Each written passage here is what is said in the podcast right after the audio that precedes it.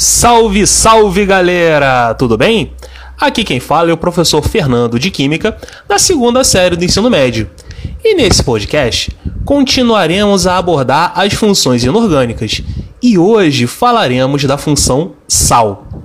O sal é originado através da reação de neutralização, ou seja, uma reação entre um ácido e uma base.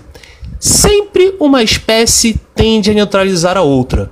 O que, que isso quer dizer? Se uma substância está bastante ácida, utiliza-se uma base ou uma de caráter básico para neutralizar. Agora, se a espécie está bastante básica, utiliza-se um ácido ou uma de caráter ácido para neutralizar. E essa reação tem como produtos o sal e a água. Então, toda reação entre um ácido e uma base sempre formará sal e água. Com isso, o sal apresentará um cátion diferente do H+ do ácido e o ânion diferente da hidroxila da base. O cátion ele deriva da base que o origina e o ânion deriva do ácido que o compõe.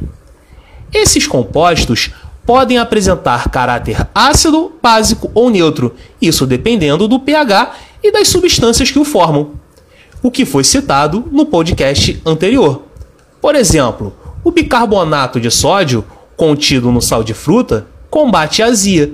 A azia, na verdade, é o excesso de ácido clorídrico no estômago, pois apresenta um caráter básico, então com isso neutraliza a azia. Tende a neutralizar a azia, na verdade, na verdade.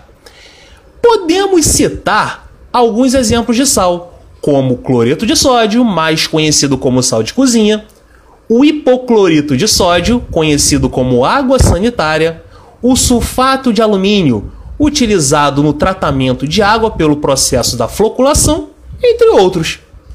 Então é isso, pessoal. Até o próximo podcast.